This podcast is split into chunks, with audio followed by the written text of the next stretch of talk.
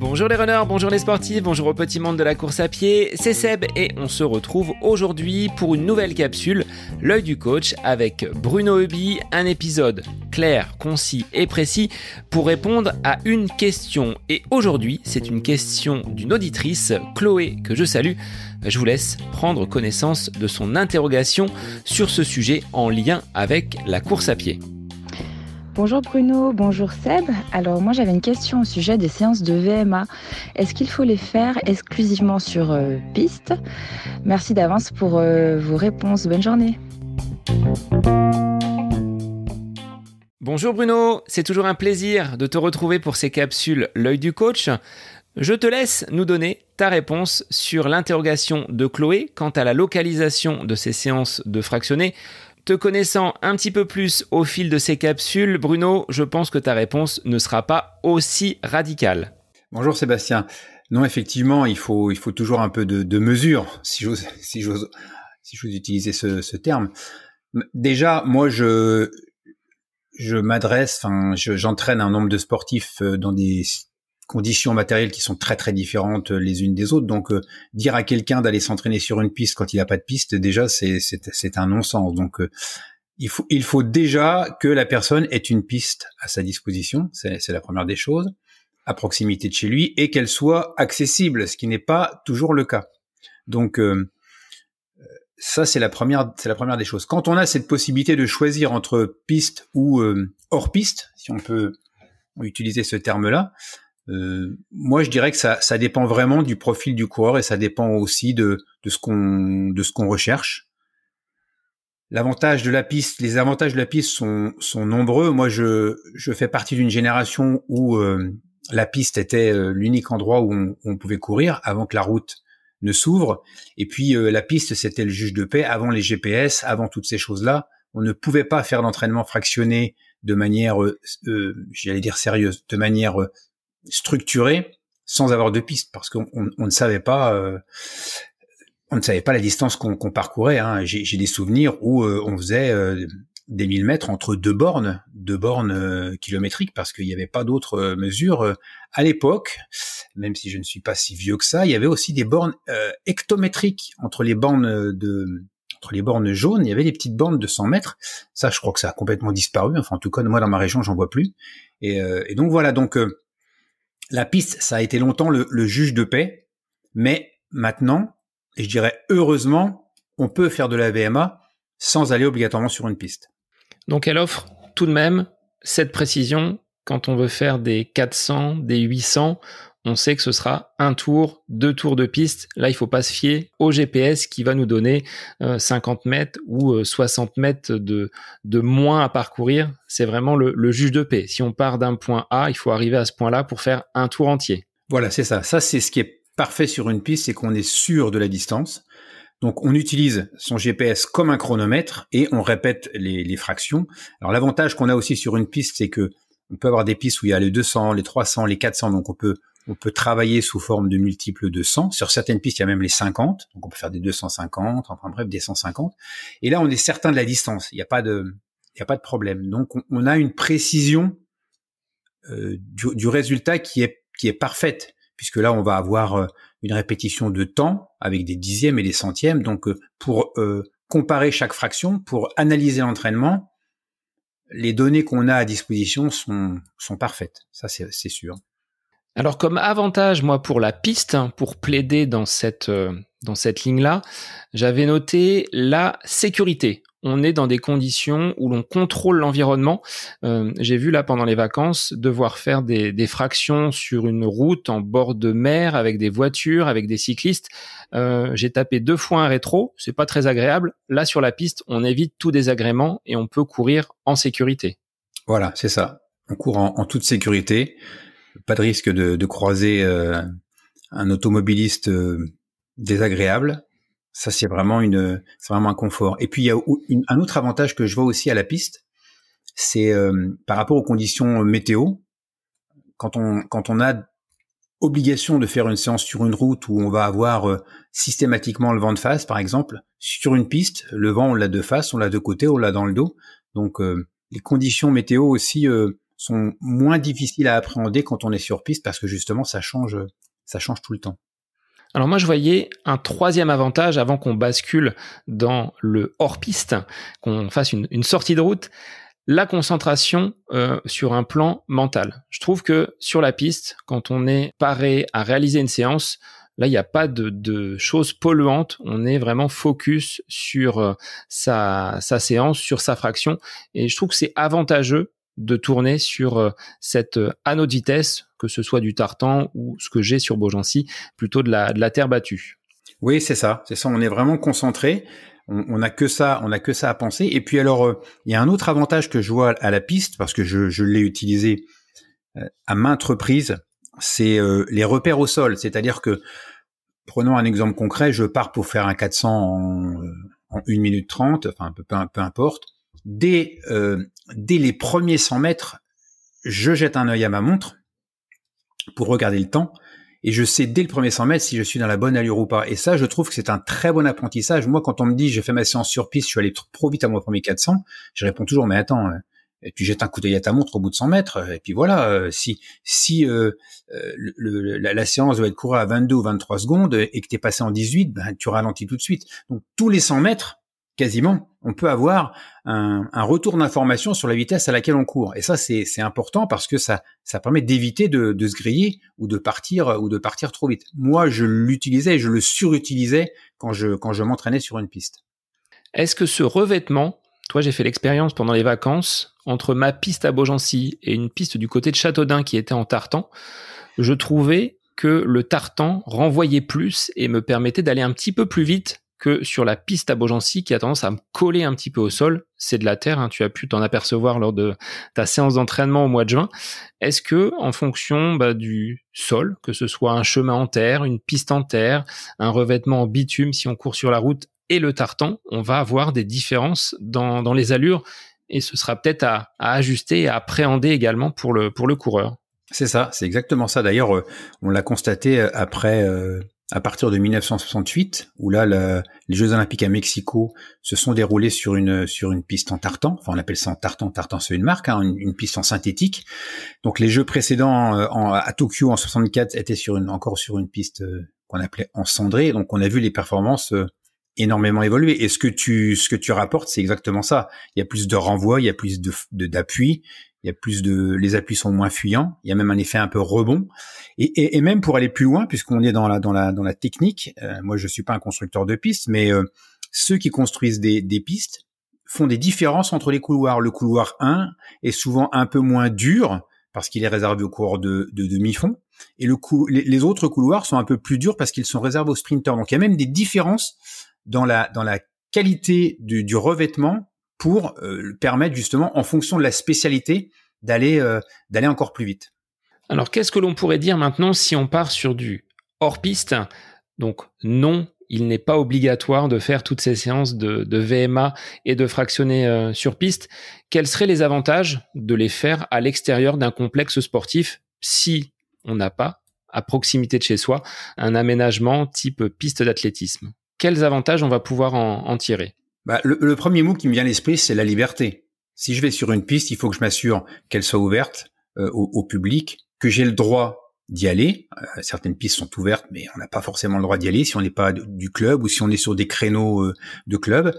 Donc hors stade, je, peux m'entraîner où je veux, quand je veux, comme je veux, à l'heure que je veux. Et, ça, c'est quand même un, un, confort qui est, qui est qui est qui est très important parce que pouvoir s'entraîner partout, à n'importe quel moment et, sur n'importe quel lieu, c'est quand même c'est quand même très très très agréable et très avantageux. Est-ce que tu conseilles aux athlètes de repérer peut-être des endroits qui seraient propices à ce type de séance? Si on fait du 30-30, si on fait euh, du 400 mètres, du, du 1000 mètres quelles seraient les, les grandes lignes d'une portion qui se prête plutôt bien à ce, à ce type de séance?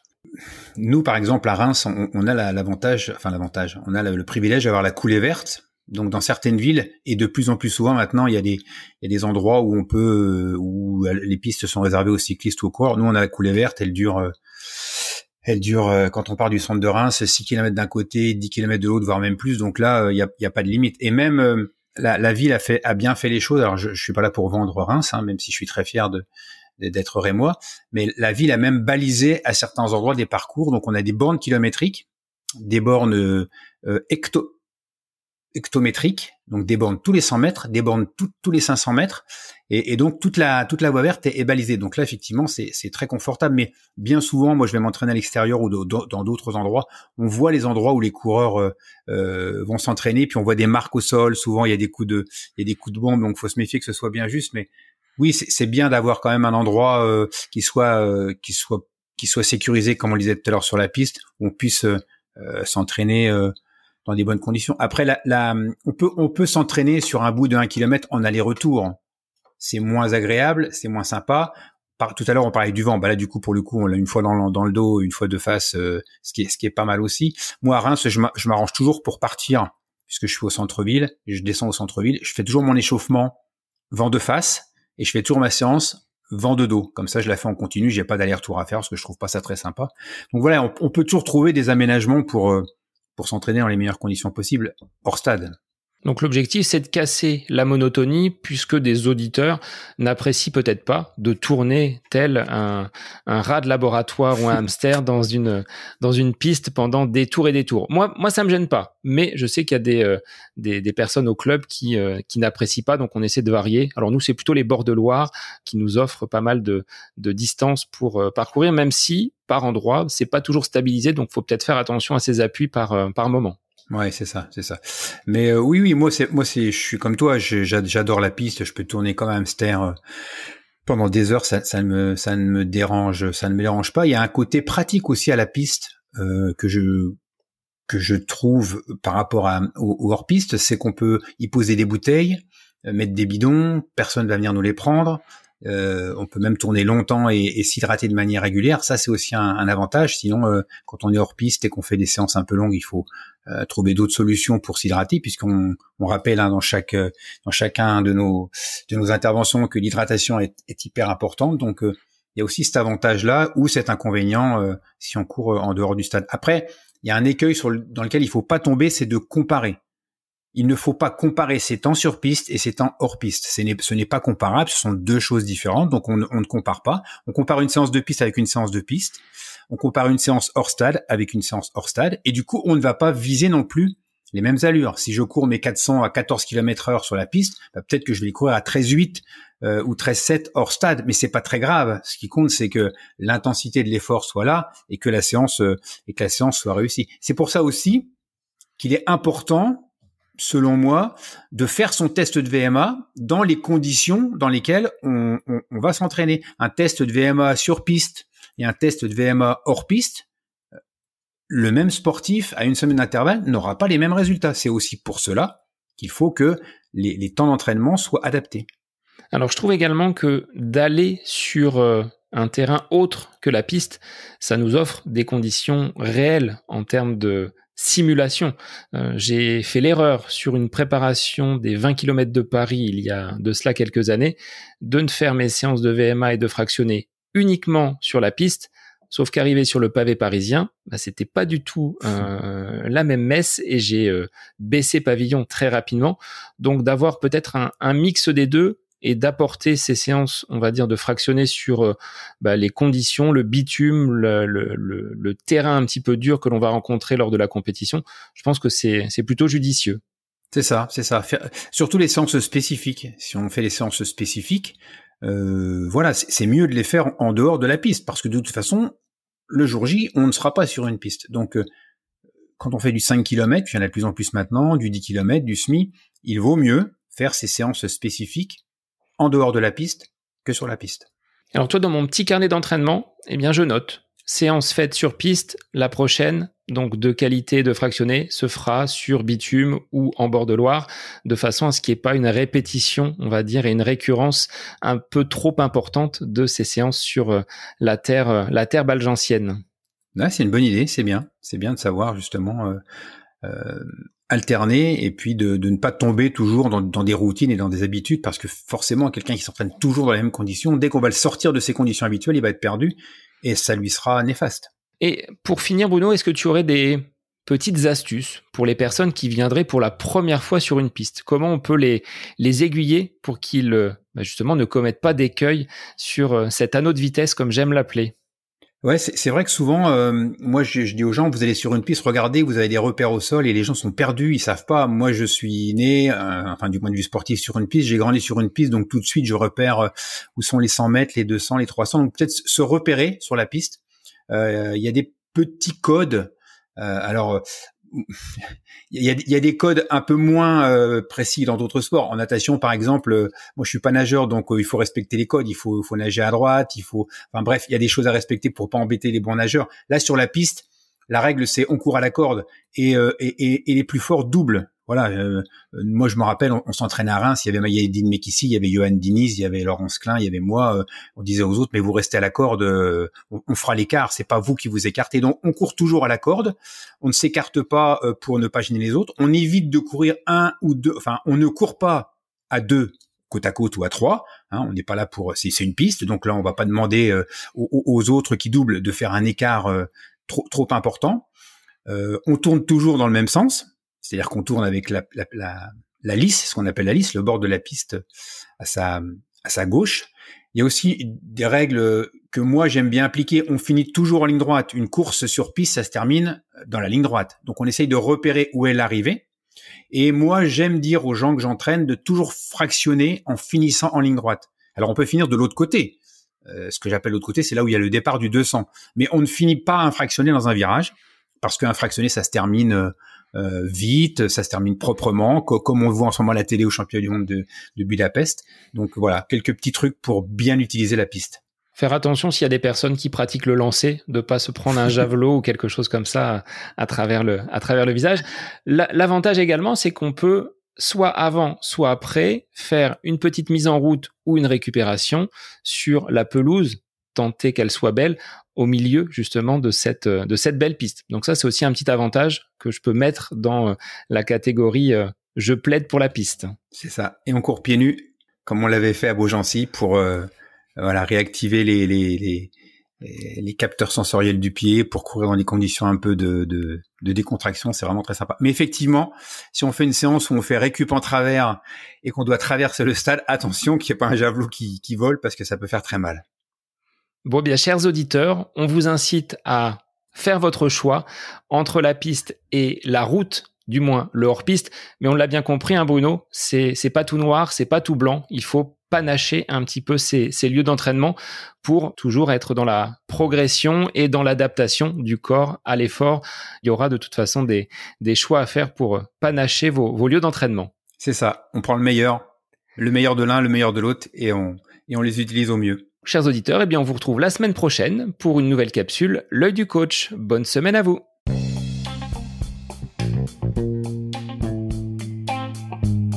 Cette capsule L'œil du coach avec Bruno Eubi est désormais terminée. Merci à vous pour votre écoute, mais aussi pour vos retours sur ce format d'épisode un petit peu plus court. N'hésitez pas à nous transmettre vos questions, vos interrogations via les différents réseaux, Facebook et Instagram. N'hésitez pas à nous soumettre vos idées d'épisodes pour de prochaines capsules. Belle semaine à vous